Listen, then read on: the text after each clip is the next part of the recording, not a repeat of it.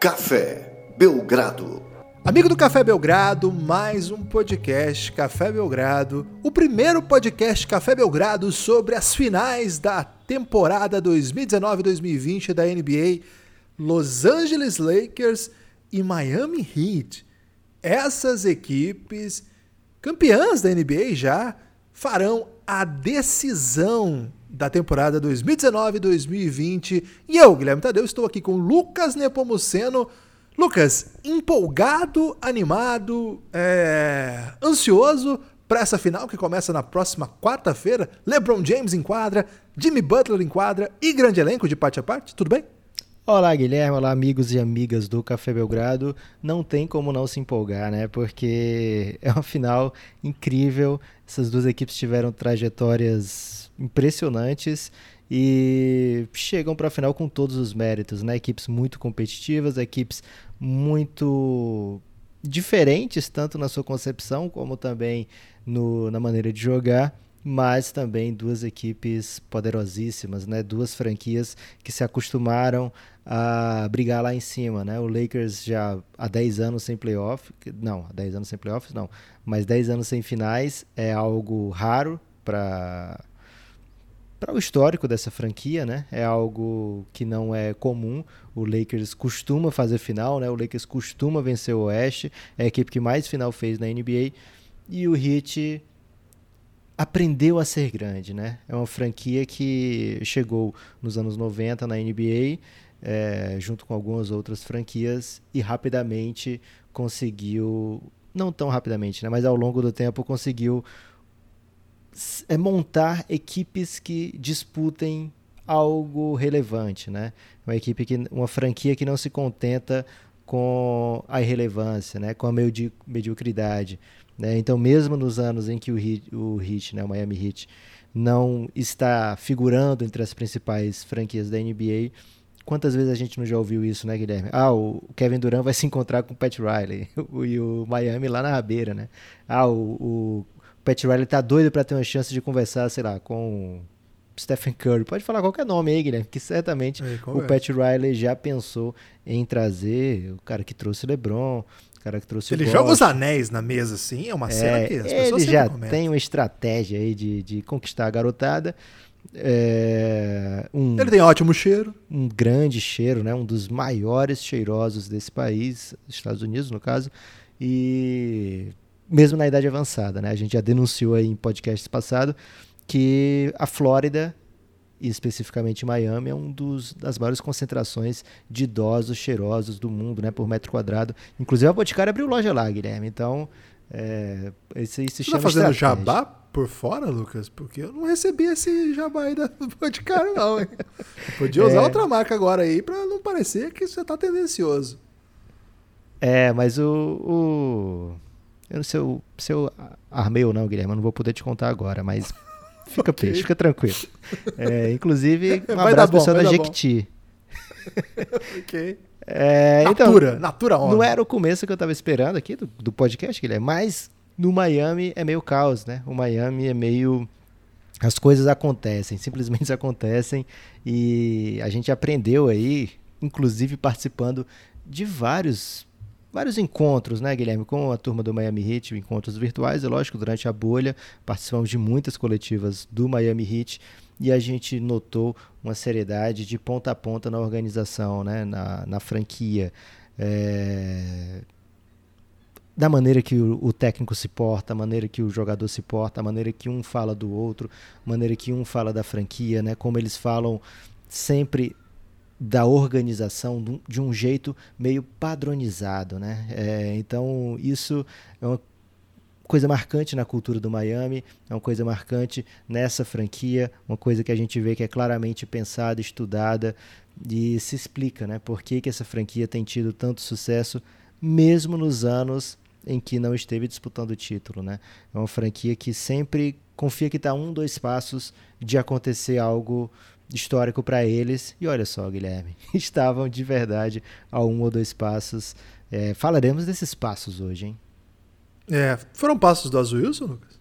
Hum, Acredito que sim, Guilherme. Você que é o grande especialista no Azul Wilson aqui do podcast, mas pelo que eu aprendi com você, o passo do Azul Wilson é aquele que vai de mansinho e vai conquistando, né?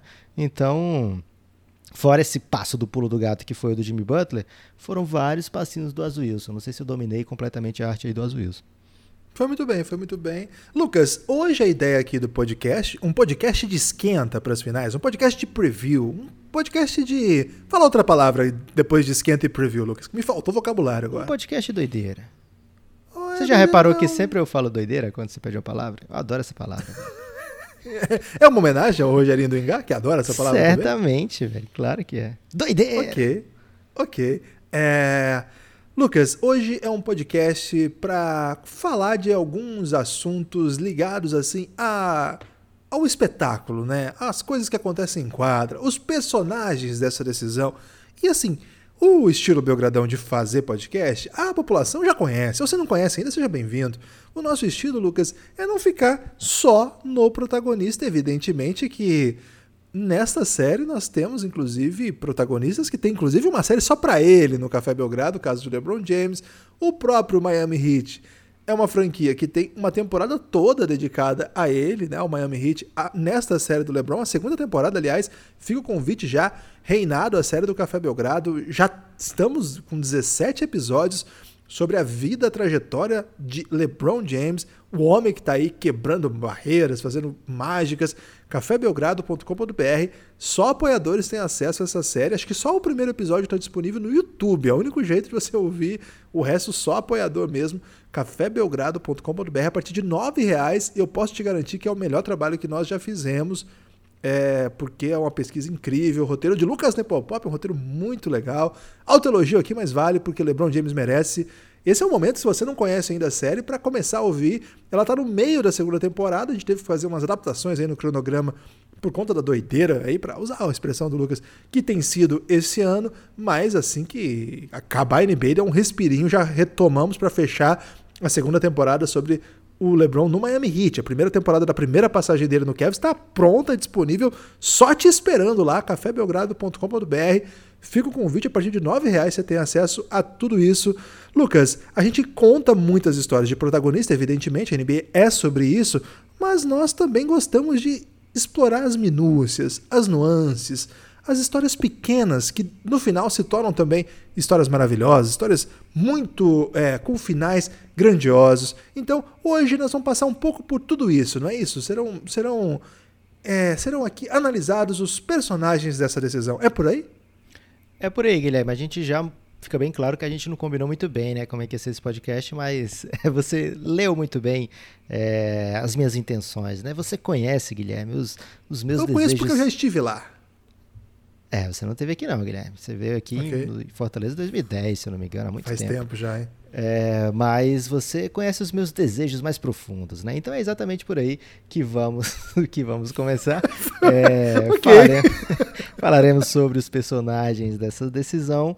E acho que a gente tem que começar, Guilherme, com dois caras que a gente se acostumou a elogiar durante esse ano, né? Não só esse ano, né? No, no, caso, um deles, a gente sempre aqui foi cheio de palavras doces para ele. Eric Spolstra e Frank Vogel são aí os dois arquitetos desses, desses, dessas formações, né? Dois caras responsáveis aí por mandar a quadro os times, os times finalistas da NBA fizeram trabalhos muito, muito, muito bons nessa temporada. Eu sei que por incrível que pareça, né, o brasileiro e até o torcedor americano também, Guilherme, adora cornetar mesmo trabalhos de quem, sei lá, está em primeiro lugar no Oeste, que chegou a essa decisão com 12 vitórias e 3 derrotas nos playoffs, é, e mesmo assim ainda é questionado, ainda é, é visto com olhos atravessados, digamos assim. É, Frank Vogel fez um trabalho muito, muito bom no Lakers diria que até acima do esperado, Guilherme, porque não é fácil um time se formar às vésperas do campeonato, é, sem um, um, grande. sem uma sequência anterior, né? não tinha uma base formada. O Lakers se reinventa completamente. Se você comparar os minutos jogados da dos jogadores né, de 2019 para 2020, você vai ver muita coisa diferente, muitas doideiras, é, muita mudança E lógico, né, tudo orquestrado, tudo encabeçado, né, a comissão técnica encabeçada por Frank Vogel, que não tinha um super currículo, né, Guilherme? Ele tinha feito bom trabalho no Pacers, era o seu grande trabalho na NBA até agora, mas depois trabalhos é, que não o, não o credenciavam para uma escolha óbvia, né? Quando o Lakers começa a procurar o seu técnico e começa a parecer que vai ser Frank Vogel, muita gente torce o nariz, muita gente acha que ele não era é, antenado o suficiente para ser o técnico em 2019, 2020. Alguns falando palavras duras aí pelos, pela sua passagem pelo Orlando Magic, principalmente. É, e o, o, grande sucesso, o trabalho de sucesso dele tinha sido com Roy Hibbert, né? um tipo de pivô que já não, não cabe mais na NBA, é, pelo menos não com a, a, o protagonismo que já teve outrora, né, Guilherme? Mas Frank Vogel faz um belo trabalho em 2019 2020. O Lakers tem a campanha mais impressionante da temporada pela Conferência Oeste ali e se colocou no meio, né, por boa parte da temporada, brigando pelo mando de quadra com o Milwaukee Bucks. Acima das expectativas, dentro do esperado, como você lê a temporada de Frank Vogel, Guilherme? É, você falou uma coisa muito interessante, Lucas, porque de fato a jornada do Frank Vogel faz sentido se a gente lembrá-lo no Pacers, né? O que aconteceu no, no Orlando Magic foi trágico. E a gente já falou algumas vezes isso, eu sempre falo a mesma coisa sobre isso, que é o seguinte: acho que ele nunca teve à sua, disposição um elenco que sequer fizesse sentido lá. Pode ser que ele tenha alguma participação nisso, por conta disso que você também falou, de ele ser um, um técnico que conseguiu montar a melhor equipe da sua vida focada num forte jogo interno, sobretudo com Hibbert, é, David West, né? Tinha o Paul George naquele time também, que era a super estrela daquele time, mas ficou muito marcado por ser uma outra NBA. A NBA mudou muito nos últimos anos. Mas assim, o Frank Vogel é um tipo do técnico que é até estranho hoje é, ele receber palavras duras no sentido de ser um cara que não é o grande estrategista, alguém que é carregado pelo LeBron, como é sempre o discurso, né? Eu acho esse discurso insuportável. Ele era, na verdade, lá no Pacers, um auxiliar o Jim O'Brien era o técnico, não era um grande técnico, não fazia uma grande campanha naquele ano, vinha com 17 e 27. E ele pega aquele time, Lucas, e ele muda tudo. Ele, ele dá uma outra cara, ele faz esse time virar um time altamente competitivo. O time ainda tinha o Danny Granger, tinha o Darren Collison, tinha o Paul George muito novinho ainda. O Paul George, na sua primeira temporada como técnico, não faz nem 10 pontos por jogo. Então, ele cria aquele time. Não é que o time caiu no colo dele, ele dominou, seja lá o que quiser dizer isso, né? Que é um pouco a história que a gente vai falar da Eric Spoelstra também. Na verdade, ele tirou um time que não existia para virar um, um, É difícil chamar de contender um time que sempre perdia pro LeBron? É. Mas, cara, era o LeBron. Era o LeBron do Miami Heat. Perder pro LeBron do Miami Heat. É, tem uma cena muito legal daquela série que eu me lembro do Paul George com o LeBron, que é outro cara também que hoje em dia parece que é um horror, né? Que nunca mais, nunca jogou bola. Cara, eu lembro de uma cesta que o Paul George faz e o LeBron meio que para, assim, no, no tempo técnico e vai cumprimentar o Paul George, tipo, cara, você tá jogando pra caralho, hein? E era assim, era um Enterrada time... no, do Birdman, né? Era isso? Eu não lembrava que era enterrada, não. Achei que era um outro lance. E o... Então, assim, o Frank Vogel, ele é feito, cara, com, muita, com muito trabalho. Ele não veio assim, não veio de com pedigree, pulando, furando fila, com todo respeito, mas como, por exemplo, hoje o técnico do Timberwolves é outra história, velho. É outra coisa.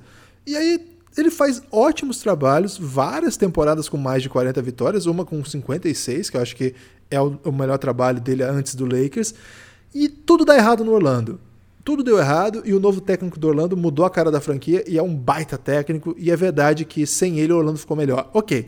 Agora, eu acho que isso não deve descredenciá-lo para ser o técnico do Lakers a princípio da temporada. Mas que houvesse é, discordância, que houvesse alguma é, discussão, eu até aceito. Agora, o cara entrega uma campanha de 52, 52 vitórias, é, e ainda não foram 82 jogos, né? 52 em 70. Então, assim, é uma excepcional campanha, melhor campanha do Oeste. Entrega três séries de 4 a 1 no, no playoff de uma conferência que é pesadíssima, com vários ajustes, vários arranjos durante o jogo, alternativas ousadas, estilo de jogo que variou demais. E ainda se debate se ele é um grande técnico. O que, que, mais você quer que ele faça então?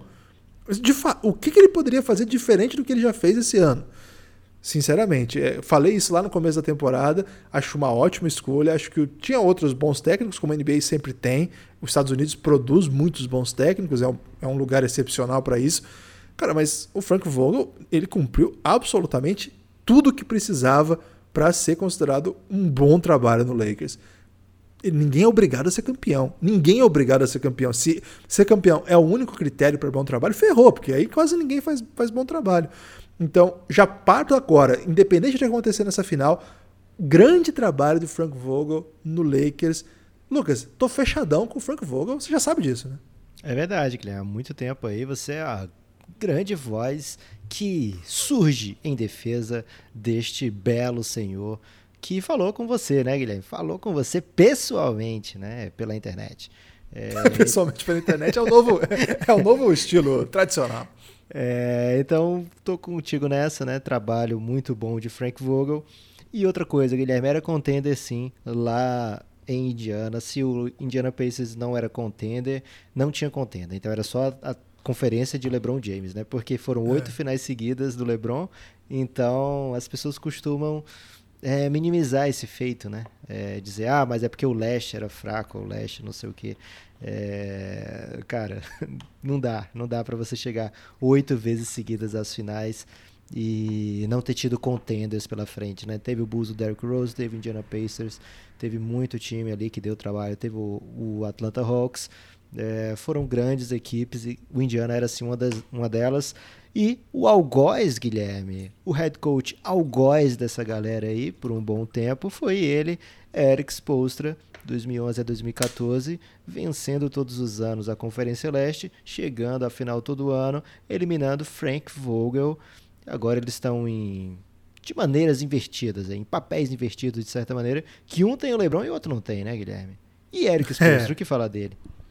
Pois é, a gente comentou já algumas vezes também, é um pouco é um pouco redentor esse trabalho dele, né? Redentor assim, para não para ele. O, o Eric Spoelstra, Lucas, ele é um baita cara também, né?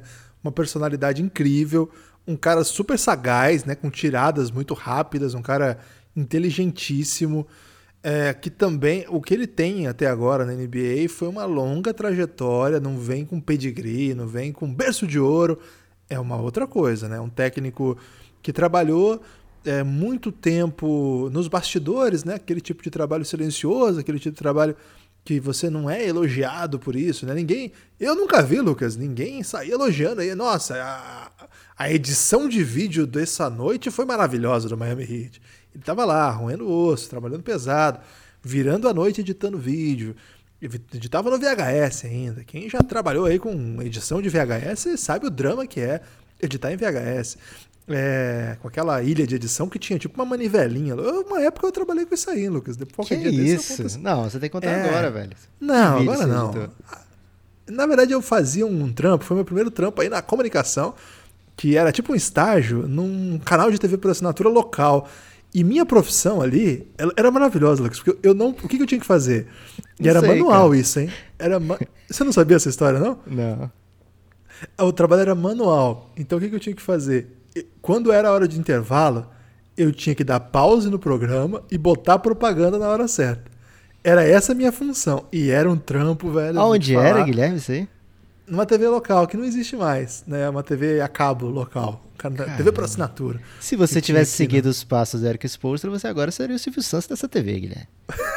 ela acabou, né? Não é por acaso que ela acabou. Mas eu lembro que eu, eu fazia várias funções. Eu fui até Cabo Man em grandes eventos. Ah, eu, eu era... Você entrevistou é... Karina Bar. Esse foi outro rolê já, foi bem depois já. Caramba. Mas teve um evento nessa época que eu tinha, eu vi lá na escala que era eles iam fazer uma entrevista com o Suplicy, o, próprio, o, o senador. Isso. Não o filho, o senador. E eu lembro que eu fiquei empolgadíssimo. Eu quero ver o Suplicy. Eu botei meu nome lá pra ser Cabo Man. Só que daí, Lucas, eu larguei o cabo e fiquei lá conversando com o Suplicy na maior cara de pau. Caramba. Por isso que acabou essa TV, Guilherme. É, Felizmente não, você teve sua parcela de culpa. Pode ser, pode ser. Mas enfim, é, tô falando isso aqui, Lucas, para dizer assim que assim como o Frank Vogel também assim teve que roer muito osso para chegar onde chegou, o Eric Spoelstra certamente não é, não foi um grande jogador, teve até uma, uma fofura aí do Jimmy Butler usando a camisa dele aí na universidade, universidade de Portland. que, mais uma vez, né, o Jimmy Butler já teve a camisa do Hero, agora tá com a camisa do Eric Spoelstra. E eu fico assim, me perguntando se ele trouxe para a bolha essas camisas, ou se ele está conseguindo importar para dentro da bolha, porque o cara guardou é até não, não é uma denúncia. Eu tô pe tentando pensar como o Jimmy Butler pensa. Porque okay. ele foi confiante aí de guardar. Não, vou guardar para usar muito perto das finais essa porra. Ou então ele tá é. conseguindo que alguém, alguém traga. É, pode ser. Acho que um pouco de cada, Lucas. Okay. Então, o Eric Spoelstra não foi um grande jogador. Ele teve que fazer o passo assim para entrar nas, nos lugares de baixo da NBA. Não teve que entrar já na comissão técnica top, assim.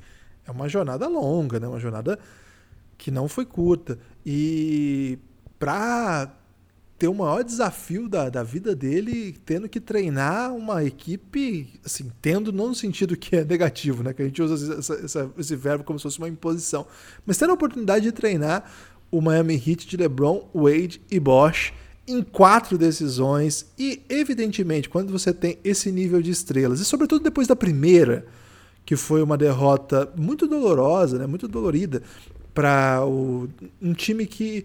Cara, é, o playoff do Dallas Mavericks foi intocável, assim, não, não tem o que falar. Foi maravilhoso, foi incrível, foi histórico. Agora, esperava-se demais daquele time naquele playoff. E eu acho que ali ele apanhou demais. O Exposto apanhou muito. A gente fala até pouco sobre essa, esse aspecto.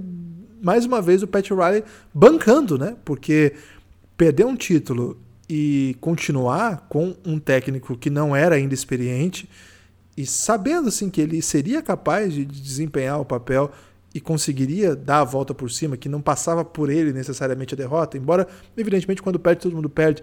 Então acho que o Spolstra pela primeira vez está recebendo palavras doces, Lucas, pelo menos no nível que ele merece. Ele sempre foi considerado um técnico inovador, um técnico interessante. Nos últimos anos ele ficou aquele técnico simpático. O Miami Heat fez uma run, se não me engano, três anos atrás, que quase pegou um playoff, que ficou por fora por Pegou o playoff. É, pegou? Foi aquele ano que eles foram eliminados pelo Philadelphia 76ers, né? Ah, achei que não tinha pegado. Enfim.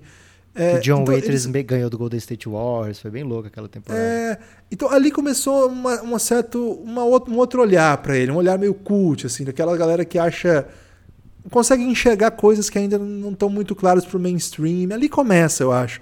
E aí, nos últimos anos, isso se consolida, mas agora, finalmente, ele começou a entrar na conversa. As conversas que costumavam ser dedicadas a, sei lá, Brad Stevens, a outros grandes técnicos da nova geração, né? Pessoal não dedicava esse tipo de atenção que hoje o Spolstra tem. Então, acho que essa temporada é muito simbólica para ele também, viu, Lucas? É, e assim, não é novidade o primeiro ano do trabalho, mesmo de uma equipe formada assim para ser campeã, não dá certo, né? A gente viu o Clippers agora, foi outro outro tipo de estratégia, né? O Steve Ballmer decidiu hoje, né, demitir Doc Rivers. Nem defendo nem desdefendo, pode ser que venha uma opção melhor, mas é, não sei, Guilherme. É um, são decisões difíceis e é curioso que nesse momento temos um quinto da NBA sem técnico, Guilherme. É muita coisa, é muito time, muita rotatividade, né? É, então esperamos ainda grandes doideiras. Pode ser que até Doc Rivers consiga uma recolocação aí, Guilherme, muito rápido no mercado de trabalho. É... Recolocação é um tema aí que o pessoal do LinkedIn usa muito, Lucas. Parabéns aí pelo. Pela... Você está muito antenado com o mercado corporativo. É, agora, além dos técnicos, temos os principais nomes, né? Os jogadores, os que chamam a atenção, os que vendem os tickets, Guilherme, que dessa vez não está à venda, né? É por sorteio normalmente. É, e a gente tem que começar por onde você quiser, Guilherme. Quer começar pelos protagonistas ou pelos candidatos a surpresas ou de repente a figurante? Figurante acho que não dá pra gente falar hoje, Guilherme. É, não dá para falar de figurante? Ok. É, vamos começar então pelos candidatos à surpresa e aí o protagonista a gente fala no final. Ok, candidatos à surpresa, é importante a gente ressaltar o seguinte, né? Como eu falei antes, são duas equipes que têm moldes diferentes, né? Formadas de maneiras muito diferentes. É... O Lakers é baseado em LeBron James, é baseado em Anthony Davis, é baseado nessa grande dupla, né, acima, muito acima do restante da equipe, é, enquanto o Miami Heat tem um conjunto de jogadores ali que são incríveis, né? Que juntos se tornam uma equipe muito potente, muito poderosa, capaz de bater de frente com as estrelas todas do leste e com as grandes estrelas também do oeste. É uma equipe que forjada ali, Guilherme, no aço, no, no ferro e no fogo. É uma equipe pronta para a batalha, né? É, então são duas maneiras diferentes de se formar um time, duas maneiras. A maneira do Lakers tem sido a mais comum de vencer títulos na NBA, né? Você pega duas estrelas muito acima dos demais, ou até três, né? Como era recentemente, e completa ali a equipe com peças complementares. É bem diferente o estilo das duas, né? Então, quando a gente vai falar candidatos a protagonistas, candidatos a surpresa durante a série, é meio óbvio que a gente vai achar mais opções dentro do Miami, como a gente falou durante a série contra o Boston e até se eu não me engano na série anterior também, é, contra o Bucks, o Miami tem jogadores que em alguma partida da série vão é, se destacar mais do que os outros, né? E é, na outra partida vai ser outra pessoa. Na série contra o Boston teve jogo de 40 pontos do Jimmy Butler, né? Ou foi contra o Bucks? Agora eu estou confuso. É, e logo na sequência ele faz uma partida de 13 pontos. É, acho que foi contra o Bucks isso, essa doideira. É, e o Miami venceu as duas, né? Então nas finais de conferência, Tyler Hero 37 pontos. No jogo 6, o Ban 32 pontos, se não me engano, um monte de rebote, belíssimas assistências, enquanto no jogo 5 o Ban Adebayo foi muito abaixo do que se esperava e o Miami fez jogo duro contra o Boston, né? É, o Bandebaio estava machucado naquele jogo 5, mesmo assim é, foi para o jogo, deu o seu melhor, mas como ele falou já com o Café Belgrado outras vezes, ele não está lá ligando para o que ele faz, né, para os números dele, para a estatística dele. É, então esse Miami tem belas peças, belas opções. Acho que uma delas é bem clara, que foi muito, não vou dizer vagalume, Guilherme, porque fica parecendo que a pessoa escolhe a hora de brilhar. Não é bem isso, não é assim que funciona, né? Às vezes o jogo está encaixado de certa maneira, às vezes o time procura aquela jogada com mais é, frequência, mas às vezes também uma situação de foul trouble, uma situação de um, um ajuste do técnico adversário vai fazer com que aquele jogador que não é protagonista acabe um pouco mais é escondido na partida ou aparecendo mais. Acho que um grande caso desse do Heat é Duncan Robinson, né? Um jogador que nessa série contra o Celtics teve jogo de, sei lá, meter todas as bolas de três pontas e jogo de fazer falta, quatro faltas em 10 minutos e não conseguir é, ter sequência durante a partida, né? Se criar durante a partida, sem falar que defensivamente não é o forte dele, né? Realmente as, as equipes buscam agredir o Duncan Robinson na defesa. Já tô vendo aqui, Guilherme, o LeBron chamando lá. Traz ele para cá, traz ele aqui para screen que eu vou conversar com o Duncan Robinson, né? Então o Heat vai ter que se proteger muito nesse aspecto, mas Duncan Robinson é sim, Guilherme, um candidato desses perigosos do Miami a querer roubar uma partida para ele. Ele é... Tem um jogo para chamar de seu. Ele tem talento para isso, Lucas. E ele tem talento para isso porque, cara, o time do Heat ele tem uma pegada que é uma uma confiança que todos os jogadores transbordam. Em alguns casos, isso beira até assim a palavra que eu posso usar para a confiança do Tyler Hero, Lucas. Beira a irresponsabilidade de alguém achar que tem 30 anos, Lucas. O Tyler Hero. E, cara, um, um moleque tem 20 anos, primeira temporada e faz o que ele faz. É, ele já fez uma, um jogo de 37 pontos nesses playoffs, né? Um jogo fundamental, inclusive, contra o Celtics. E, de novo, no, nesse último jogo, ele nem fez tanto ponto. Foi um pouco esse retrato que você falou do Duncan Robinson. Que, mesmo assim, no finalzinho, começa a matar bola decisiva. É um arsenal de caras com muita, com muito protagonismo, assim, com muita potencialidade de protagonismo, que se eles não são exatamente os jogadores super estrelas, não, não estiveram no All-Star Game, etc. Acho que o Tyler Hero em algum momento vai estar. Mas é, eles têm uma confiança para roubar o jogo e chamar dele, sim. E assim, se você colocar o Kendrick Nunn, são nove, mas sem ele, oito jogadores, Lucas, que são desses, assim, dá para colocar, acho que exagerando um pouco, né? mas sete jogadores que eu, eu tô nessa. Jimmy, Bam, Duncan Robinson, Dragic, que, tá, que para mim pode ser um, baita ladrão de jogo aí também. Jay Crowder e o, o Tyler Hero. O Jay Crowder teve jogos muito bons também, teve jogos bem interessantes já. É, e também outros nem tanto, né? Já teve, alternou isso. eu, eu gosto da sua chance aí de, de o cara que vai roubar jogo para ele mesmo. Acho que o Duncan Robinson é esse. É um cara que chuta em transição, chuta marcado, chuta saindo do bloqueio, chuta estancado, cria o próprio chute, o que é uma coisa interessantíssima. É, ele conta, Lucas, que quando ele vai para a G-League, ele inclusive tem a a missão de chutar todas as bolas que ele pegar. Você tem que chutar todas as bolas que você pegar. O Eric Spoelstra falou para ele, todas. É muito bom. você imagina isso, né, cara? Porque eu, eu, quero que você chute, eu quero que você chute tudo, eu quero que você, chute, você se torne um chutador de alto volume. E o Spoelstra sabia o que ele estava fazendo, né? Tava criando ali uma máquina de pontuar num time que vai criar espaço para isso. Eu gosto dessa chance, acho que são se você colocar o Dragic aqui como uma alguém que pode roubar um jogo, etc. É verdade, o Dragic não tá na melhor temporada da carreira, mas ele já fez isso, né, Lucas? Ele nunca jogou, ele nunca ganhou o título da NBA, mas ele já fez grandes jogos em playoffs, etc. Não vai ser uma surpresa o Dragic roubar um jogo, Jimmy Butler. O próprio Adebayo, a gente já espera isso, né? Então, eu gosto dessa linha que você vai. Eu tô com você nessa no Duncan Robinson. Acho que o Tyler Hero já fez isso e pode fazer de novo. Os Coringa ladrão de jogo aí são esses dois para mim, Lucas. Duncan Robinson e Tyler Hero. Agora, mais um adendo, um adendo, né? Mais um adendo, acho que não, não é legal falar. Um adendo. Esse time, ele apronta tantas bravas. Última, na última série eles trouxeram aí, o, o esposo trouxe o Solomon Hill. Que, cara, as odds do, lá na KTO, fica o convite, hein? Vai no Cassião lá e fala, Cassião, sou ouvinte do Belgradão aí, dá um mimo pra gente. As odds na KTO, se tivesse essa aposta de Solomon Hill vai pisar em quadra. Eram muito baixas, Lucas. E o homem praticamente jogando quarto período aí. Então, para vir alguém que a gente nem tá pensando, o, por exemplo, aí um, Mayer, um Myers Leonard, que saiu até uma piada. Ah, não. Cara, você duvida? Na moral, você duvida? Derrick Jones ah, contra, os, contra o Bucks, o Derrick ah, Jones. DJJ, DJJ pode aparecer. O Derrick é Jones jogou, jogou minutos. Então, cara, eu não duvido de ninguém desse time, dessa rotação. Acho que pode pintar alguém aí. Então, o hit é isso, Lucas. O hit é armar várias doideiras, de repente trazer o Kendrick Nunn de volta e se tornar mais um aí, Coringa.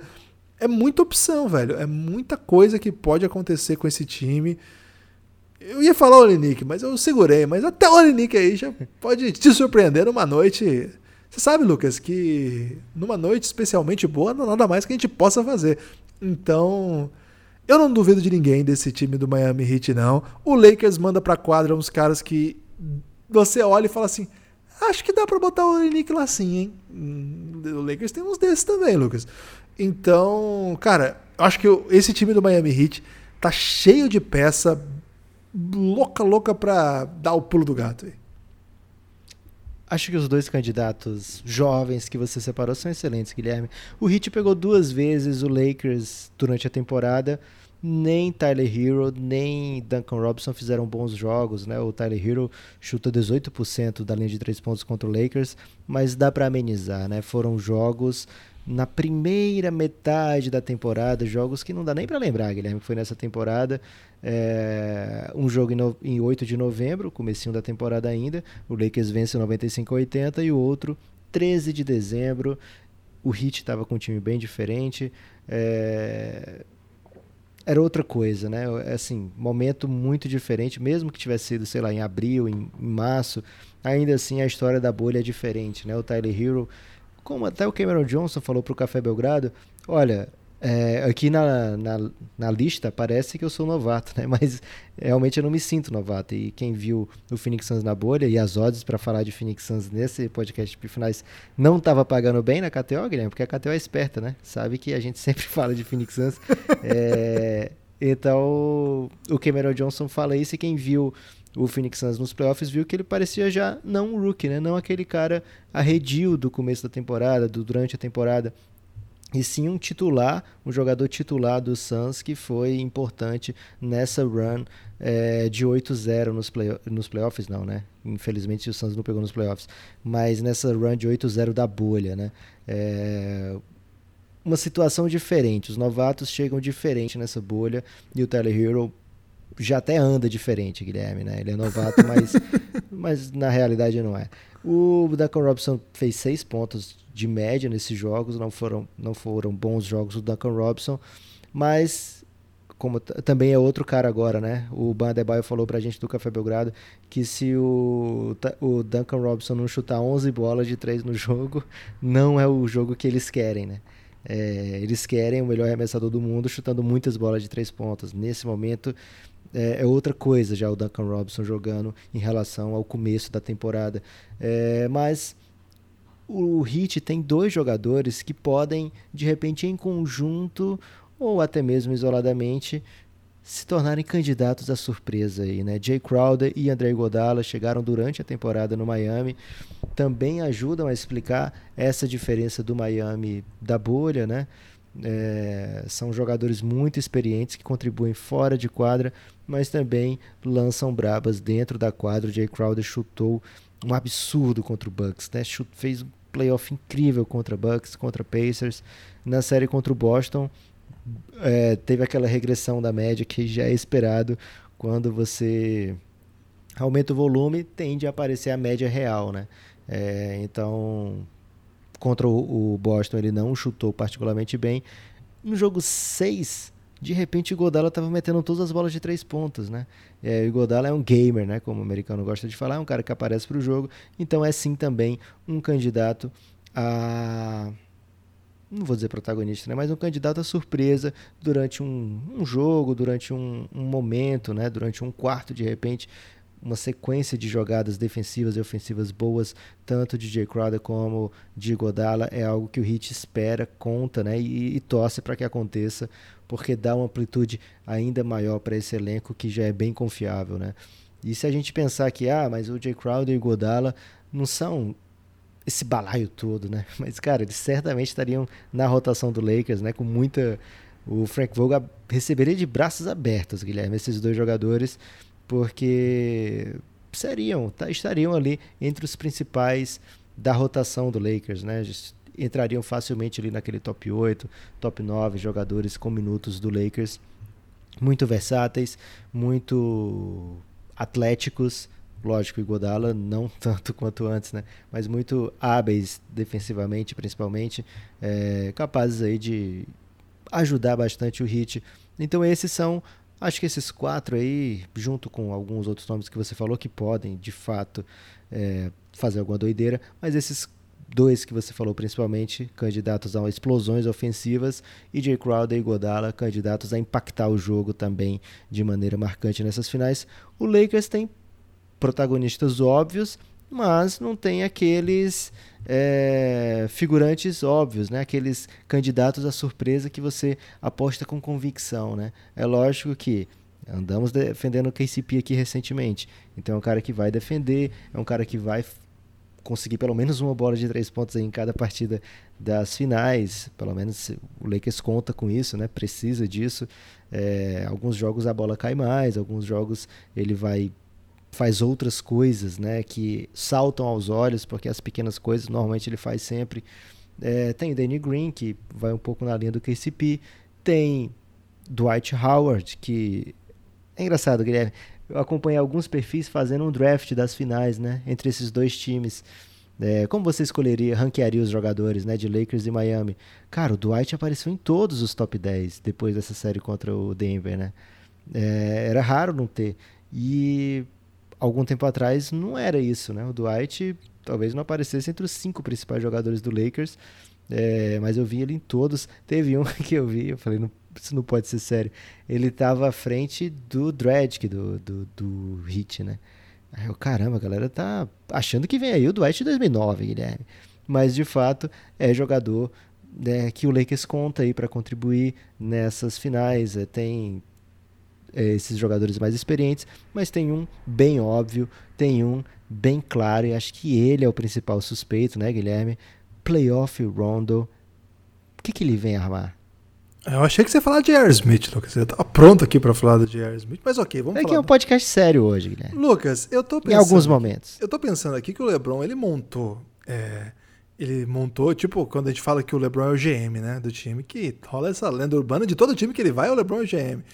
Ele montou esse elenco do Lakers aí já pensando no DVD, Lucas, lá no, quando eles forem lançar os DVDs aí da carreira dele, tipo o do Jordan. Você já editou DVD, Guilherme? DVD? Eu fazia uns DVDs assim de de criação própria, assim, mas era coisa básica, assim. Okay. Não era, não chegava a ser uma edição, não. É, ô Lucas, o quando for gravar lá o, o Next Dance do LeBron, que tem um reinado que é muito difícil ser superado, né? Mas daqui uns 20 anos, quando eles forem fazer, o LeBron já pensando nessa, nessa produção, ele já tá trazendo todo mundo que jogou série importante contra ele para ajudar a contar a história já, entendeu? Para fazer aqueles vai e vens no tempo. Então ele já trouxe o Rondo. Verdade. Ele já trouxe o Dwight Howard. Ele trouxe de volta. Frank Vogel. Frank Vogel. Ele já trouxe de volta o Jerry Smith para jogar junto. Então é para ir ajudando a contar as histórias. Danny Green. Danny Green, que é o. E na hora que eles forem contar com o adversário, eles já vão dar aquela passada de pano, que eles já ficaram muito amigos do Exatamente. O LeBron pensou demais nisso, velho. Teve gente que não deu tempo, né? Aposentou antes. Mas ele tá bom. Ele, esse time do Lakers é um, é, um, é um grande convite à jornada do LeBron James, né? Porque você passa pelos tempos de LeBron super novo, vence, é, enfrentando, boa parte das vezes vencendo, outras perdendo, para esse super time do Celtics, que tinha um jovem Rondo lá também. Você avança um pouquinho aí, você pensa o LeBron no Heat, agora enfrentando o exposto, mas no próprio elenco do Lakers tinha lá, tem lá ao seu lado um super adversário. É, nem contei. O Dwight Howard também, né? Foi um, uma série simbólica. Final de conferência. Uma série simbólica. Não, que o, semifinal de conferência. Que o LeBron perde pro, pro Orlando Magic com o Dwight Howard soberano, né? No auge da carreira do Dwight Howard. Aí você avança um pouquinho, você olha pro Danny Green, o Danny Green foi super protagonista numa série final em que LeBron era protagonista também, do outro lado. O Danny Green não era a priori protagonista, ele era um coringa, né, Lucas? E lá ele roubou a cena demais, matou todas as bolas de três que eram possíveis. Ele era o Duncan Robinson da época, Lucas. O Danny Green, ele era o cara que veio Mas que de defendia, nenhum. né? Que defendia. E veio de lugar nenhum, né? Veio do... Passou G-League. Porra, veio do Cavs, velho. Foi draftado pelo Cavs, o Cavs não usou. Não usou, foi pra G-League, o caramba, né, tal. E se criou. Aí você avança mais um pouquinho, você vai encontrando aí outros personagens, J.R. Smith, então tem, um, tem várias histórias muito boas aí para contar. Frank Vogel. Um que não foi pra bolha, né? O Avery Bradley. Avery Bradley, que não foi pra bolha, mas também estava em alguns momentos. Então é um Quinn conv... Cook, que jogou no Warriors. É verdade. É o, é o já veio o Magui também, do Warriors, né? Do Warriors. Então, olha aí, Lucas, ele montou o time aí pra, pra contar a sua história, né? Faltou aí alguém do Toronto, que ele sempre ganhava. Mas acho que esse não precisa, né? Ele já, já acabou, já zerou o Danny Toronto. Green. Ah, mas o Danny não, Green não, não tava Danny naquele. Green do Spurs, né? Isso, é o que ele sempre ganhava. Faltou alguém aí, vai, vai trabalhar aí pra isso, pra, pra próxima temporada.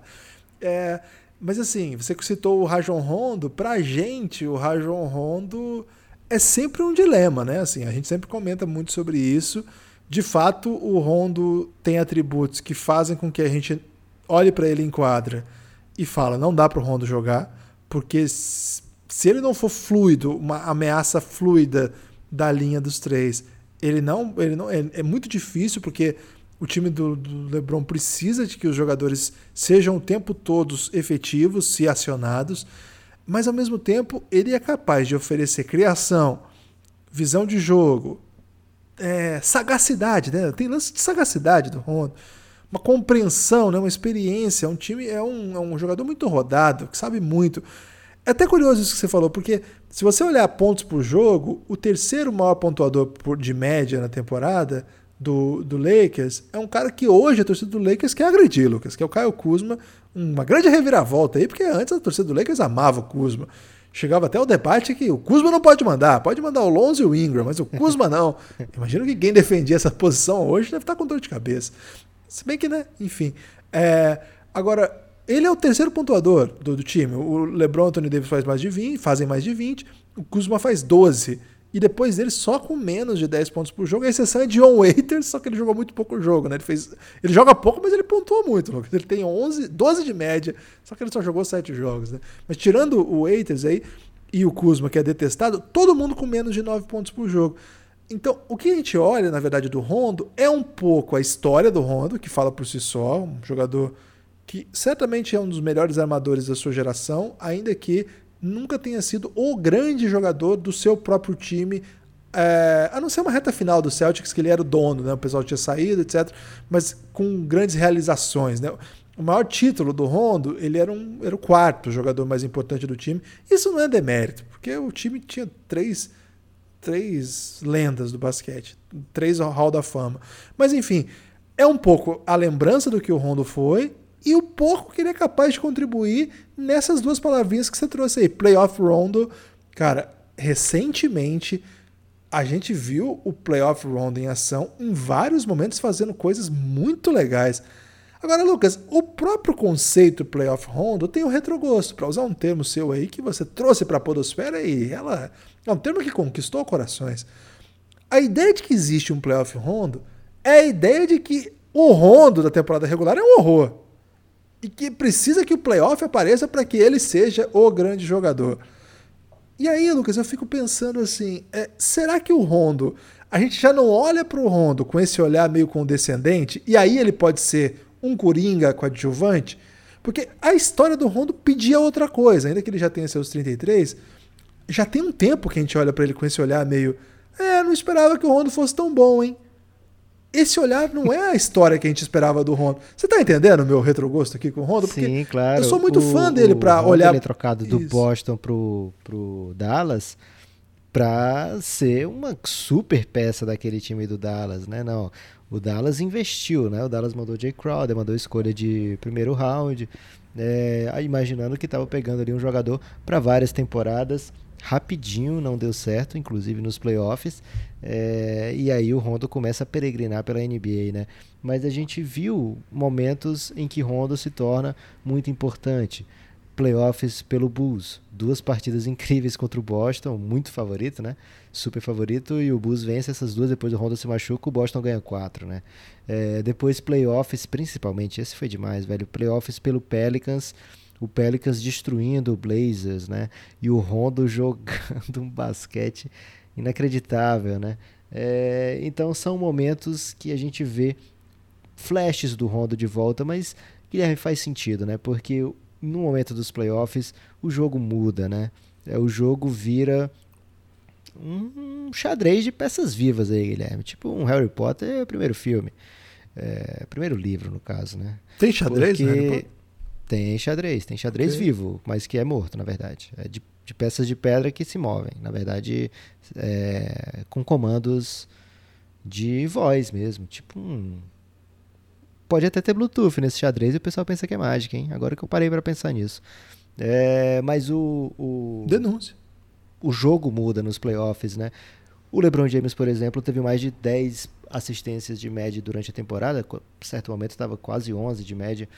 Mas nos playoffs muda o jogo do LeBron também, né? Os times marcam diferente, é, o LeBron é obrigado a fazer outras coisas e a média de assistências do LeBron tem caído nos playoffs, né? O número de rebotes aumenta muito, o número de assistências baixa, o número de pontos sobe. É uma matemática explicável pela maneira que os times defendem LeBron James, montam o seu o jogo para parar o que o LeBron faz de melhor, né? É, então muda muito o estilo. Nesses momentos é preciso, como você falou, Guilherme, muitas coisas que o Rondo faz melhor do que os outros é ser sagaz, né? ter é, a leitura do jogo. Né? Ele pega um rebote ofensivo contra o Denver, que é uma adaga no coração do Denver naquele jogo 6, no jogo 5, desculpa. É, e a gente vê o Rondo constantemente ligado a essas jogadas, né? Então, quando ele está em quadro, o Lakers tem mais um criador. O Lakers tem em Rondo um, um jogador que você coloca a bola nas mãos e fala, LeBron, você pode agora ficar ali no canto, né? Nesse momento, dentro de quadra, sendo um, um jogador que vai fazer o corte para a cesta, que é muito raro o LeBron ter isso no Lakers, sendo um jogador que pode receber a bola no poste baixo, sendo um jogador que vai participar é, sem a bola é, buscar um corta-luz fora da bola para ser marcado por um jogador que ele queira ser marcado e receber em, da maneira que ele espera receber aquele passe. Teve, por exemplo, uma jogada desse tipo que ele faz um, ele recebe um corte fora da bola, fica marcado pelo Jamal Murray, o Rondo vai lá e mete uma ponte aérea para ele, né? Foi uma jogada que foi muito repetida nesses playoffs.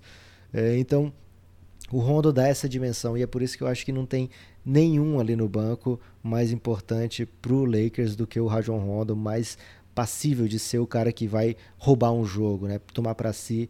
É, teve um momento na transmissão americana, Guilherme, que, se eu não me engano, é o. Foi o Chris Webber que fala. É, cara, é injustiça. Agora eu não lembro se o Chris Webber que estava nessa narração ou se era do Stan Van Gundy. É injustiça o Lakers ter LeBron e Rondo em quadro ao mesmo tempo. Eu falei, caramba, velho, botou, botou de boa na mesma frase assim, o LeBron e o Rondo, esse Rondo de 2020, né? Porque o, a leitura de jogo do Rondo é muito acima dos demais, né? É, então, esse jogador é muito vital aí para as pretensões do Lakers nos playoffs, porque o Miami vai tentar de todas as maneiras amenizar o impacto de LeBron James e ele vai precisar de coleguinhas ball handlers, Guilherme. Você falou, né? Quer dizer que na temporada regular ele é peba? Velho, a média de pontos dele contra o Miami nessa temporada foi de zero, Guilherme. Zero pontos por jogo contra o Miami. Tudo bem, foi só uma partida que o Rondo jogou, outra ele não jogou, mas foram 19 minutos zerados. Não espero que isso aconteça nos playoffs. Pode ter jogo doideira do Dwight? Pode, mas não, ele não vai ter esse matchup é, contra o Jokic, né? Que era um cara que, que fazia um pouco mais de sentido ter o Dwight marcando o tempo todo ali. Eu não sei se contra o Ban Adebayo ele vai conseguir ter o mesmo tipo de impacto, né? O Ban, ele... Se de um lado a bola passa muito por ele, como passa pelo Jokic, é, ele é um, um, jogador muito mais atlético do, do que o Jokic, né? É, a força dele ofensiva é bem diferente da força ofensiva do Jokic.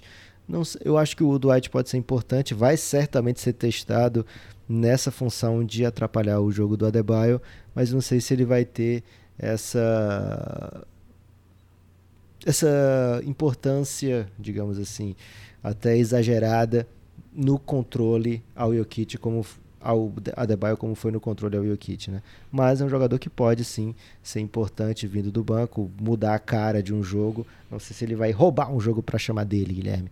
Acho que o Lakers tem poucas opções dessa.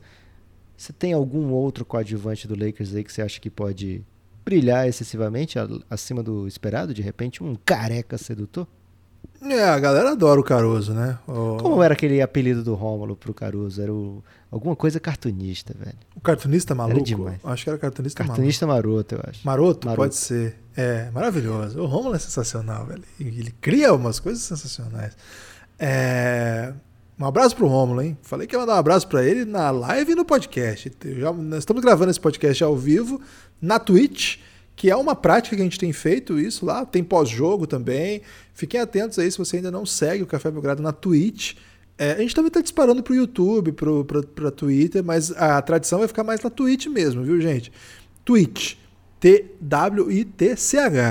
É, procura o canal do Café Belgrado lá. Se você tiver Amazon Prime, você pode escorregar a sub sem gastar nada, né? Você tá rindo do quê, Lucas? Você teve que soletrar tweet e quer que a pessoa entenda o que é escorregar sub, velho. O que, é escorregar sub? Explica pra população, Lucas. O que é escorregar sub?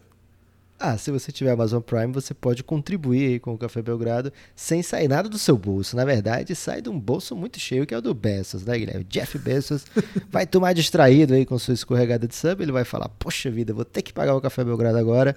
É, então é uma maneira aí de você ajudar o Café Belgrado sem ser é, sem ter que tirar aí do, do seu bolso, né? Tem, sem ter que, de repente, você vai tá pensando em comprar uma coxinha e, e, ah, não, não vou poder comprar coxinha porque eu quero ajudar o Café Belgrado. Aí você pode falar, opa, mas eu posso não comer, comer a coxinha e escorregar sub, né? Que é válido também, ajuda o Café Belgrado, mas entre a coxinha e o Café Belgrado, Guilherme, apoia o Café Belgrado, né? cafébelgrado.com.br, a partir de 20 reais você pode participar do nosso grupo no Telegram. Guilherme, quais lanches você trocaria pelo apoio do Café Belgrado para ser insider do Café Belgrado?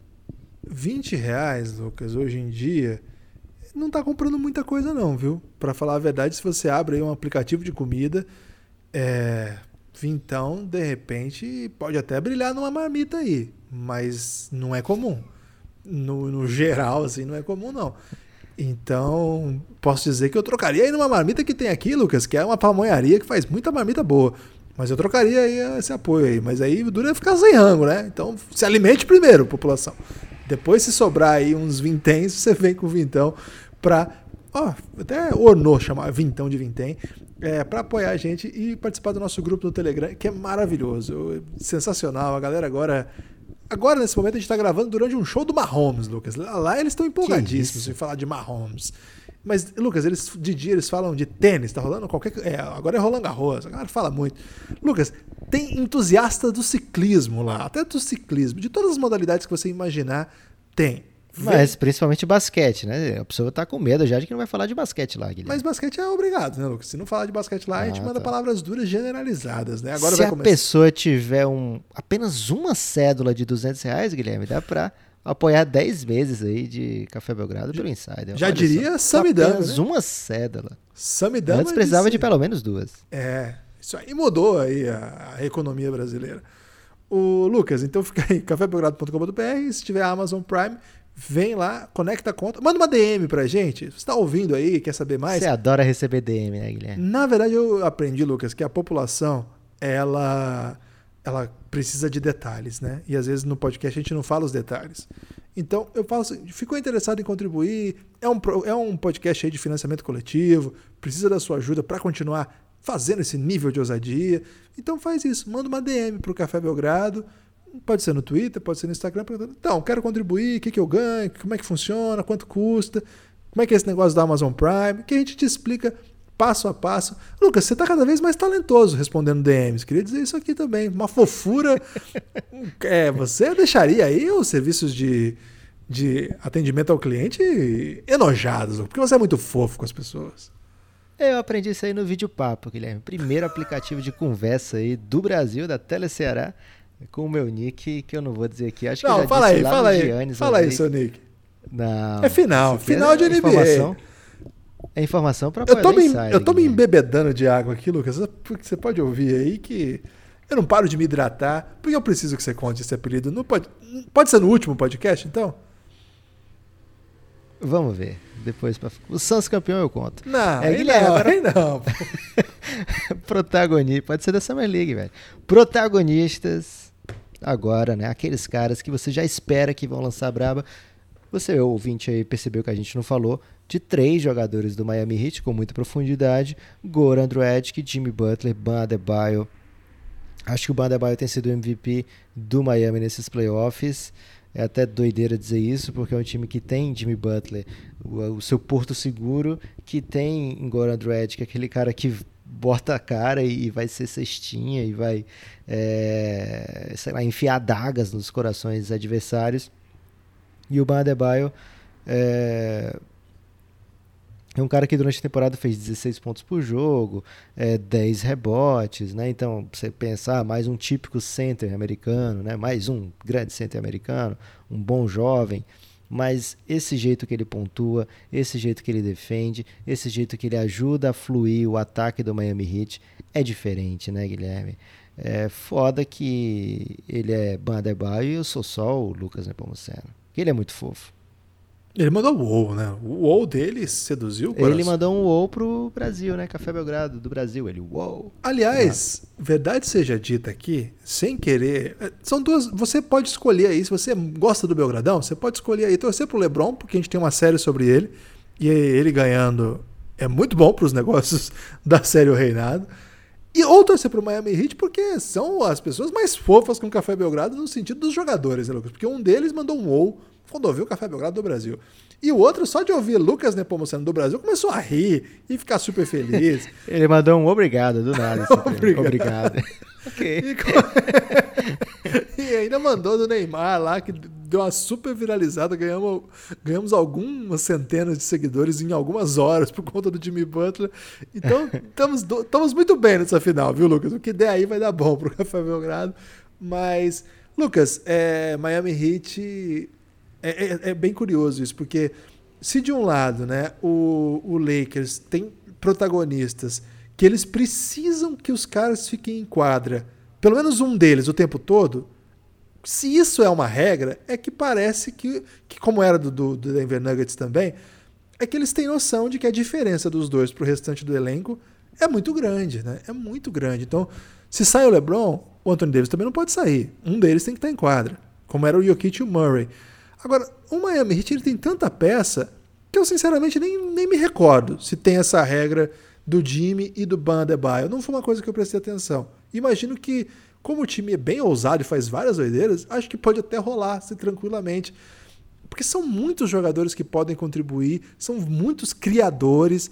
Agora, imagina, depois de tudo isso que a gente falou dos coadjuvantes, você ainda separa e fala assim: ok, mas esse aqui não é. Não sei se você vai se lembrar desse time, Lucas. O Memphis Grizzlies do Ruby Brown. Você lembra esse ano? Que o Ruby Brown montou um elenco que era vários caras que jogavam 18 minutos, assim, acho que uns 11 caras jogavam, todo mundo contribuía de alguma Tinha o, Watson, nesse Earl Watson, né, que hoje até foi treinador recentemente, é um, tá fazendo Ele tem um canal no Instagram agora. Que é muito bom, né? Muito bom. É, que tinha o Margasol, esse time também, tinha outros grandes jogadores. É, tinha o Stromile Swift. E era assim, todo mundo jogava um pouquinho e tal. O, o, e o time ganhou, teve uma campanha bem legal assim pra época. Não me lembro que ano foi isso. Se alguém me apertar depois aí, eu pesquiso e falo para vocês nas redes sociais aí. É, não é isso. Esse time tem um monte de cara que pode contribuir, que é bom jogador, cara que, que pode ser coringa, né? É uma expressão que o Lucas me ensinou a usar, que parece que eu estou usando certo, porque ele não está me, repri me reprimindo, nem recriminando. É, mas, na verdade, é, o Jimmy Butler, o Goran Dragic e o Bandebaio, eu acho que dá até para colocar o Iguodala nessa conversa se a gente pensar em história, mas não em rendimento atual, embora ele tenha sido muito importante para vitória no jogo 6 contra o Celtics, são jogadores, Lucas, que são estrelas. São estrelas. O Adebayo já é uma estrela. O Jimmy Butler vem de ser uma estrela já há algum tempo, vencendo já desde o Chicago Bulls. Ele já mudou de muito, mudou para muitas equipes. Em todas elas ele era uma estrela. E o Dragic, ele não é exatamente uma super estrela da NBA, que é considerado um dos melhores, etc. Cara, mas ele é certamente um dos jogadores europeus mais talentosos que já jogou na NBA já foi MVP do Eurobasket, sendo dominante num campeonato que tinha um monte de superestrela, inclusive esses que são premiadíssimos na NBA. E em quadra, na NBA, ele já liderou equipes muito boas, fazendo mais de 20 pontos por jogo. Então, é, é um elenco que tem muitas peças de coadjuvante, mas também tem estrelas. É que assim, se você comparar o nível estrelar do LeBron James, não tem jogador. Eu tava vendo agora, Lucas, no no Twitter sobre Roland Garros. Eles têm um negócio lá que eu nunca tinha visto. Eles anunciam os, os prêmios dos jogadores antes de começar o jogo, né? E aí era um jogo do Nadal. E aí o jogo do Nadal, o cara ficou falando o currículo do Nadal, ficou uns 4 minutos falando. Inacreditável, né? Aí depois foi o Thiago Wild. Isso aí eu tô fora. É, foi outro maluco lá. O Thiago nem chegou nesse campeonato. Mas o. o em vez deles falarem campeão, campeão do Roland Garros tantas vezes, eles falaram todos os anos que ele foi campeão. Aí ficava assim, campeão 2004, 2004, 2004. A galera começou a rachar. É, assim, mas imagina, se você pegar o currículo do LeBron e botar contra esses caras que são inegavelmente super talentosos, não dá. É uma, conversa é outra. O próprio Anthony Davis, ele vem para ser a primeira escolha do seu draft, era para ser um super jogador dominante da NBA, e agora ele está finalmente tendo a oportunidade de cumprir isso em uma pós-temporada. É uma trajetória diferente desses caras também. O Dragic veio da Europa, não era jogador de, de, assim, de ultra protagonismo lá, não chega como um super talento, um Wonder Boy, não era isso. É, o Bandebaio chega para ser desenvolvido, era uma aposta, uma aposta muito bem feita. E o Jimmy Butler também, é um jogador que demora para se desenvolver. Ele chega no Chicago Bulls do Thibodeau e aos poucos vai ganhando seu espaço e se torna, inegavelmente, uma estrela. Mas são, são origens, são, é pedigree, é background, é expectativa. É muito diferente. Então fica parecendo assim que é um time que não tem estrela contra um time que é focado em duas estrelas. Não é isso. O Miami Heat tem estrelas sim, inclusive são All-Stars, os dois, o Adebayo e o Jimmy Butler. Lucas, eu gosto muito desses dois jogadores, gosto muito do que eles são capazes de fazer. Você falou uma coisa interessante, né? O Ban Adebayo, ele, ele tem sido o MVP dos playoffs e não é exatamente porque ele faz 40 pontos. É porque ele muda tudo. É, ele está em quadra. Lucas, quando o Adebayo está em quadra, todos os outros jogadores ficam do passado. É como se ele fosse o futuro atropelando tudo, assim. Ele é capaz de defender qualquer um, ele é muito rápido, ele consegue ser útil no ataque fazendo várias coisas sem ser um chutador, mas, cara, ele é atlético, ele é bom passador, ele entende o jogo, ele faz trabalho sujo o tempo todo para ajudar esses outros companheiros a pontuarem também. Trabalho sujo no, que a gente fala não é fazer sujeira assim de maldade, é fazer coisas que as pessoas não querem fazer, né? Assim, que as estrelas não querem fazer. Cara, quando ele tá em quadra, tudo fica velho. Ele é a novidade andando, assim, a novidade ambulante. E, velho, o Jimmy Butler é o Jimmy Buckets, né? É um cara que cresce, é um cara que chama responsabilidade, muito confortável no papel que, que é atribuído a ele de estrela do time. Foi pro Miami e encontrou um jeito de, de, de ser. Que, uma coisa interessante também, Lucas, um comentário que pode deixar alguém mal-humorado, mas peço que então preste atenção no que eu estou dizendo. Muita gente tem é, até compartilhado o tweet do Twitters nosso, dizendo assim: olha aí, não era ele que era um péssimo companheiro. Inclusive o CJ McCollum postou isso recentemente. Olha aí o Jimmy Ele marcou o Belgradão? É, nesse caso não, mas muita gente tem marcado falando isso. Mas olha, ele não era o péssimo companheiro, porque foi o cara que brigou no Chicago, foi o cara que brigou no, no Timberwolves, lá no Philadelphia não tinha melhor das relações. Com o Embiid parece que era muito boa, mas o Philadelphia é meio tem uma cisão, etc. E aí, olha aí, olha ele agora aí sendo fofo com o Tyler Hero, sendo fofo com o Não era ele que era uma pessoa. Não, pessoa ruim nunca foi. Agora, companheiro fácil também não foi. A gente vai ignorar o que aconteceu? Evidentemente, ele encontrou um palco onde foi possível aliar essa sua competitividade extrema, cobrança absurda com os mais novos, que parece ter sido o grande problema em alguns cenários. Boa parte das vezes com razão, não estou tirando a razão, não estou aqui para tirar a razão do Jimmy Butler, ainda mais nesse momento. Agora, isso também é desenvolvimento do, do, do, da personalidade, do caráter, do, do que, caráter eu quero dizer não caráter de, mas de como você encara as situações. É um processo. O Jimmy Butler também amadureceu isso acho que é, acho que isso é também mérito da grande, grande organização Miami Heat. Então eu também não compro essa assim, ele estava sempre, o problema era os outros. Não. Eu acho que as, as relações que se deterioraram aí nesses lugares todos tem a ver com o que o Jimmy Butler fez. Evidentemente que não sozinho. Era parte do problema, né? Não foi parte do problema. Guilherme, quando ele vai para o Miami, ele vai dizendo isso, né? É um dos motivos que ele escolhe o Miami é esse. É uma franquia que tem a minha cara. É uma franquia que eu sei que eu vou me sentir em casa. É, então ele mesmo reconhece que ele estava nos lugares errados para ele, né? É, então, quando você está no lugar que você acha que não é o seu, que você acha que as pessoas estão agindo de maneira errada, que você é muito competitivo como ele é, é lógico que vai ter atrito. Então, acho que tá todo mundo. Não tem um certo e um errado aí nesse caso, né? Ele não foi um, um, um companheiro é, fácil, como você bem falou, mas ele também é daquele estilo, né? Eu nunca peço nada que eu não, não faça, né? Meio, meio last dance isso aí, né, Guilherme? É. é. Nesse estilão mesmo.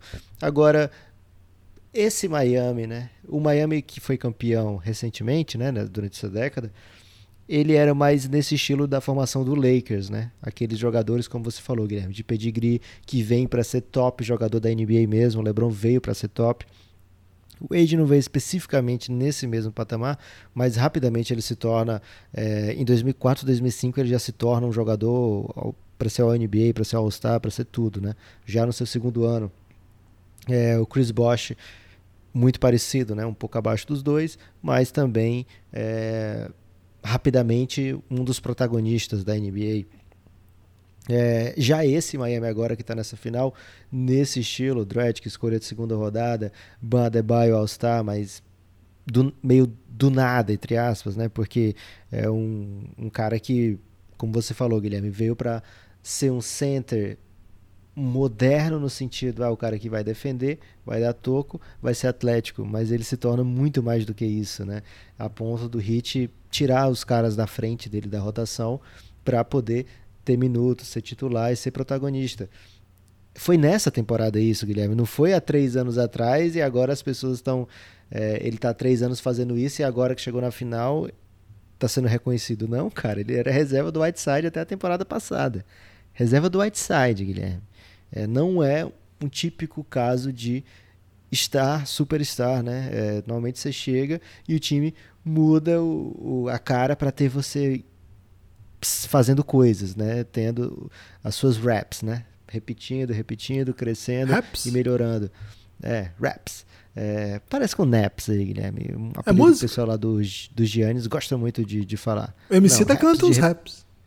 É de repetição, Guilherme. O americano gosta de falar isso aí do jogador de basquete. Tem que ter muitas raps. É, então, é um estilo. São protagonistas que têm as caras dessas franquias atuais, né? Lakers e Anthony Davis, jogadores que vêm para a NBA já com estrelato no caminho, né? Eu, esses caras normalmente param no Lakers, Guilherme. É, volta e meia esses caras estão no Lakers. É, e a turma do Miami, underground, né? Se formando é, na base do, do, do, aprendizado duro, né? O, o Suns fez parte aí do Goran Dragic, né? Tendo que... Se bem que era um Suns muito bom naquela época, né? É, mas mesmo assim foi jogou poucos minutos, foi crescendo aos poucos, depois vai para o Rockets, é, volta para o Suns, Miami, enfim, é, conquistando aos pouquinhos o seu espaço. Jimmy Butler joga pouquíssimo tempo, ano de novato, é, não, não tão pouco tempo assim, mas assim com pouco protagonismo dentro da equipe. Trigésima escolha, né? Última escolha da primeira rodada. É, e, a, e, a, história que a gente acompanhou ao longo do tempo, né? Ele se tornando, se metendo em várias histórias, até se tornar de fato um dos maiores talentos da NBA, que é o que ele é hoje. É, e talvez a gente esteja vendo a melhor versão do Jimmy, né? O Jimmy está chegando naquele auge físico-técnico, né? De, de idade ali, acho que ele tem 31 agora. É mais ou menos onde o jogador da NBA já tem experiência suficiente para ter vivido muita coisa ainda tem a capacidade atlética muito boa e a técnica já está aprimorada, né? Então é um momento muito forte na carreira, né? Normalmente 28 a 32 é onde os jogadores experimentam o seu auge, né? É, então o Jimmy tá, além disso tudo, tá com um time talhado para ele, né? É um time onde ele claramente é referência, né? É, no Bulls foi, mas não era o time dele, né? É, e o Bulls não soube também montar. No Minnesota foi porque ele tomou para ser dele, né? Mas também não era um time com a cara dele. Filadélfia, nos momentos decisivos, se voltava para ele, mas não era o time dele. Agora no Heat, parece que casou tudo, né? Então são protagonistas de background muito diferente, mas que chegam, chegam na final com 0 a 0 Guilherme. Todo mundo empatado aí nesse momento, estão em pé de igualdade. É, agora, LeBron e Anthony Davis muito mais vitais para as pretensões de, de um dos finalistas do que acho que por tudo que a gente conversou aqui do que Butler, Dragic e Badebayo. Agora a gente vai ver muito matchup desses protagonistas, né? A gente vai ver, por exemplo, acho que um que vai ser vital para a série, Anthony Davis e Badebayo.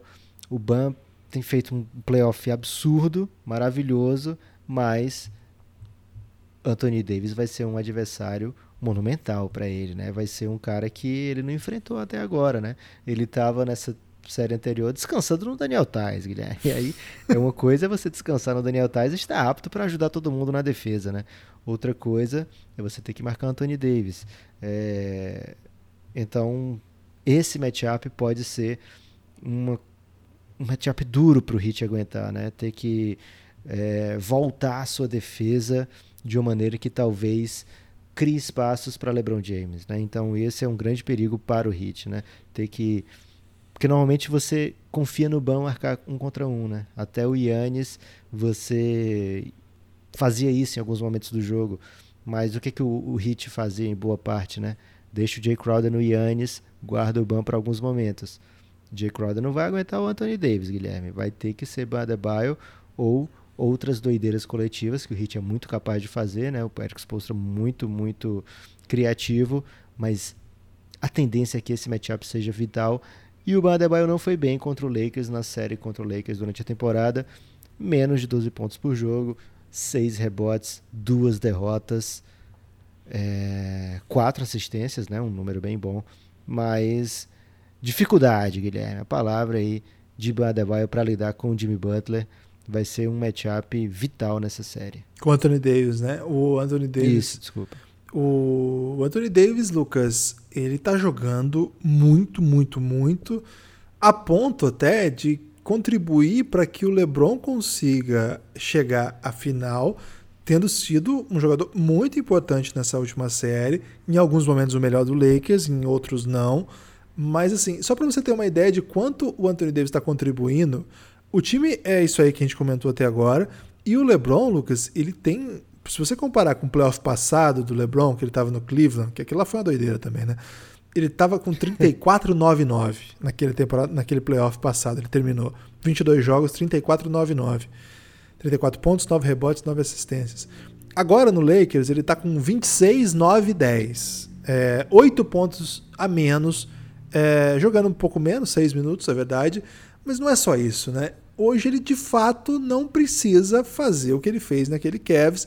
É, em outros momentos ele já foi inclusive campeão fazendo essa média. Aliás, é uma boa notícia essa para a torcida do Lakers. Quando o LeBron não precisa fazer essas doideiras todas aí, a coisa dá melhor. É...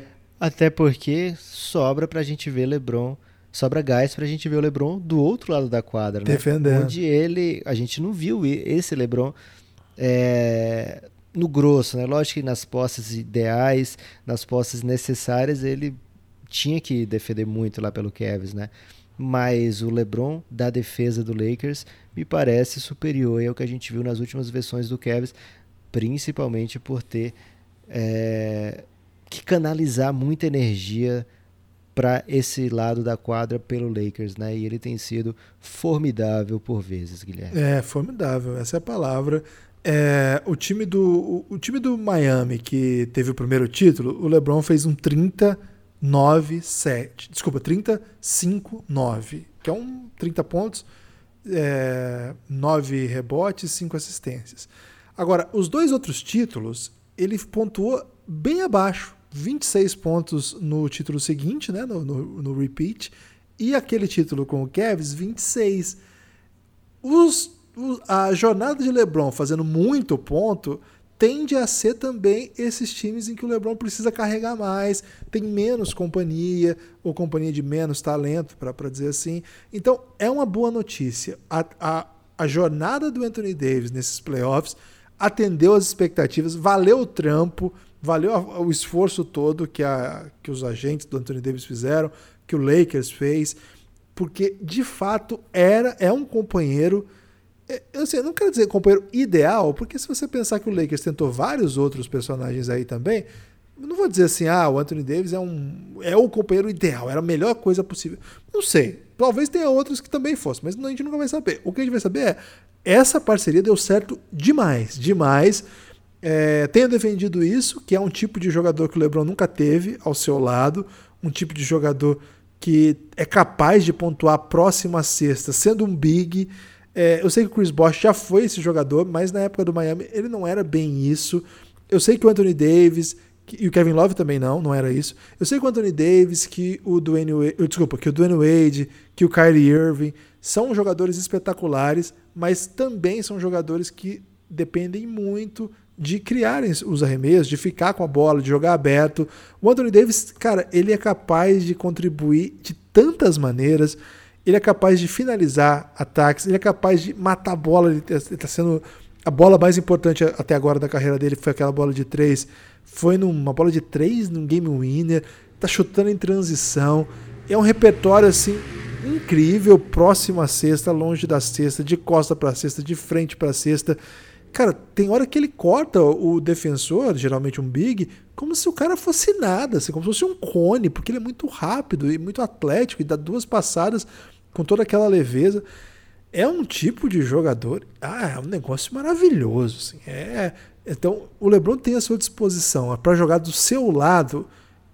Cara, um negócio espetacular. É, não é exagero dizer que o Lakers tem os dois melhores jogadores da série. Isso não é um. Ah, isso é, é isso... quase óbvio. É, não, mas é importante. Não quer dizer que eles vão ser os dois melhores em cada jogo. Isso, né? isso. Não, mas a questão é, eles inclusive podem ser os dois que mais pontuam, os que mais façam é, estatísticas, etc. E ainda assim perderem os jogos. Porque basquete é isso, basquete tem essas, essas possibilidades. Agora. Basquete é uma caixinha de surpresas? Eu tô pra dizer que, que basquete é uma caixinha de música, Lucas. Que você abre. Uma cestinha de surpresas, pode ser? Pode ser uma cestinha de kibe. Você já comeu uma cestinha de kibe? Não tem isso aqui não, Guilherme. Eu recomendo, hein? É muito bom. É, é kibe assado que eles chamam de cestinha. Ok. Lucas, eu acho que. É, LeBron e Anthony Davis é um tipo de dupla histórica, é um tipo de dupla que é muito diferente na idade, né? Porque um. Pelé e Coutinho? Não sei se dá pra chamar de Pelé e Coutinho, porque. Teria que chamar o Draper. Claudinho né? Bochecha? Teria que chamar o Draper, nosso amigo que tem um podcast que chama é, Amigos do Urbano, e eles estão fazendo uma série sobre o Pelé. Recomendo aí, é um podcast incrível. Teria que chamar pra ele pra ver se faz sentido, mas não sei. E é um trabalho incrível, né? E aí eu conto pra todo mundo, ó, essa série aí, ele se inspirou no Reinado pra fazer o, a do Pelé, né? Eles falaram isso, não é o Lucas que tá inventando, não. O primeiro episódio eles contaram. É incrível. Cara, essa semana. Eu não vou dar spoiler aqui, mas houve lá. Eu, na verdade. Guilherme, eu não sei se é spoiler falar do Pelé, não, Guilherme, porque até ele já parou de jogar. Mas contar histórias. Há um tempo. Contar histórias que as pessoas não sabem pode ser um spoiler, porque eles prepararam um roteiro okay. pra criar efeitos aí de expectativa. Caramba, tem plot twist. É, não vou contar não. Ouçam lá que é, é um negócio maravilhoso. Ô Lucas, eu acho o seguinte, que o, o, o, o Anthony Davis e o LeBron, eles fazem uma, uma dupla que eles são tão importantes pro Lakers que um sempre tem que estar em quadra. E quando eles fecham jogos, cara, é uma coisa assim, é pesadíssimo defender isso aí tem esse lance, né? Que o LeBron tem alguns momentos. Claro que o LeBron é uma carreira. Eu tô, eu tô olhando as estatísticas de playoff do LeBron aqui. O cara tem estatística de playoff a vida inteira, dos 21 aos 35. 28, 7, 9. É, 28 é pontos, 7 assistências, 9 rebotes. Que isso? Não existe isso aqui, né? Então, assim, o LeBron é. E tem, mas tem alguns momentos assim que o LeBron ele entra num, num nível assim. Foi esse final de jogo agora. Foi as séries todas do, do Cleveland no, ano, no, no último playoff, né, em 2018.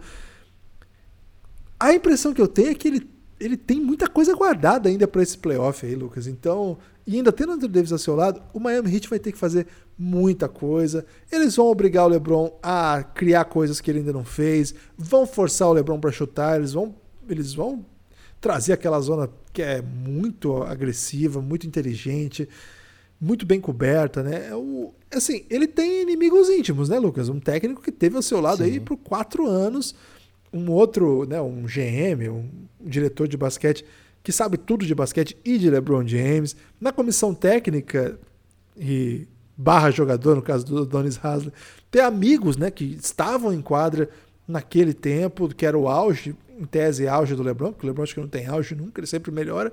Ele, na verdade, é uma, é uma constante. Então, certamente o LeBron vai ter que lidar com coisas que ele nunca viu. Meu palpite é esse, Lucas. O LeBron vai ter que lidar com coisas que ele nunca viu.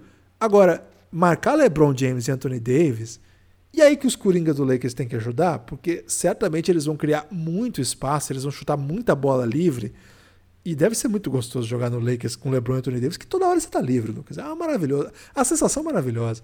Por que você me deixa tão solto? Eu diria Rômulo Mendonça, mais uma vez, forte abraço. É... Mas alguns ali pensam, o que, que eu vou fazer com essa tal liberdade?